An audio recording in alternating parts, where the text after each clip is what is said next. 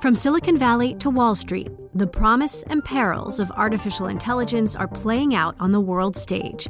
But what will the next phase of AI adoption look like?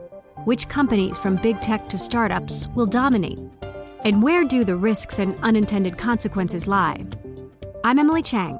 Join me at Bloomberg Tech in San Francisco, May 9th, to answer many of the industry's burning questions, alongside Snap's Evan Spiegel, Xbox President Sarah Bond, OpenAI's Brad Lightcap, top researcher Dr. Fei Fei Li of Stanford, and many more. More details and just a few tickets left at bloomberg.com/techsf.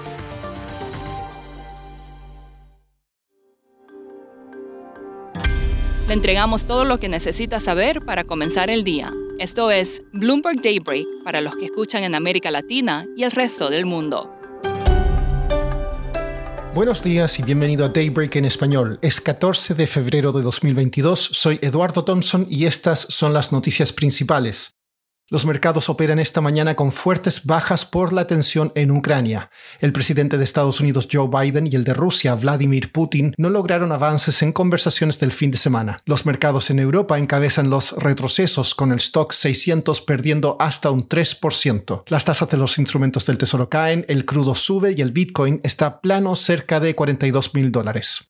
Los precios de los commodities están incorporando posibles disrupciones en el suministro. El gas natural subió hasta un 14% en Europa, mientras que el níquel, el aluminio y el trigo avanzan. El banco de inversión Goldman Sachs advirtió que el acaparamiento de materias primas podría extenderse a medida que disminuyan los inventarios. Y por su parte, Morgan Stanley advirtió que una invasión rusa de Ucrania podría llevar a las economías mundiales a una recesión, ya que un aumento en los precios de la energía destruiría la demanda. Siguiendo con la crisis en ese país, el canciller alemán Olaf Scholz viaja hoy a Kiev antes de dirigirse mañana a Moscú para reunirse con Putin en un intento por resolver las tensiones. Biden habló ayer con el líder ucraniano Volodymyr Zelensky y prometió actuar rápidamente en caso de agresión rusa. Hungría y Polonia advirtieron sobre una posible afluencia de refugiados. Rusia ha negado en reiteradas ocasiones que planee una invasión. El banco de inversión Goldman Sachs recortó su pronóstico para el S&P 500 ante la perspectiva de agresivas alzas de tasas. Bajó su pronóstico para fin de 2022 de 5.100 puntos a 4.900 puntos. Por su parte, Mary Daly, presidenta de la Fed de San Francisco, hizo hincapié en la necesidad de que las alzas de tasas de la Fed se midan y dependan de los datos. En cuanto al coronavirus, el puente Ambassador que une Estados Unidos y Canadá reabrió después de una protesta de cinco días por las regulaciones del COVID. Hong Kong dijo que enfrenta una crisis ya que los casos superan la capacidad hospitalaria. Un análisis de Bloomberg muestra que la relación entre infecciones y muertes se estaría desvinculando en muchos países. Para el resto de esta semana, la atención del mercado estará en las minutas de la Fed de la reunión de enero, cuando se señaló un alza de tasas en marzo. También se informará el índice de precios al productor en Estados Unidos, empleo, inflación y ventas minoristas en Reino Unido y producción industrial en la eurozona. Mañana también habrá decisión de tasas del Banco Popular de China, con algunos economistas previendo un recorte de hasta 10 puntos básicos. En el lado corporativo, esta semana informarán resultados Airbnb, Walmart, Nestlé, Cisco y las mineras BHP y Glencore. Pasando a América Latina, hoy se informan ventas minoristas de Colombia de diciembre. El consenso es de un aumento del 12%. Durante el resto de la semana habrá inflación de Argentina, PIB de Colombia y actividad económica en Perú. El Departamento del Tesoro de Estados Unidos declinó intentar poner fin a la política del FMI de cobrar comisiones sobre grandes préstamos. Argentina había negociado por meses para una exención.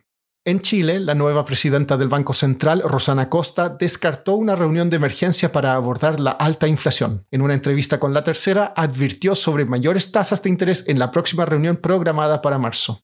En Perú, el gobierno logró acordar un cese de protestas de 45 días con comunidades que han bloqueado el acceso a la mina Las Bambas. La Cancillería de ese país también informó que llegó a un acuerdo con Estados Unidos para repatriar 650 mil dólares confiscados al expresidente Alejandro Toledo.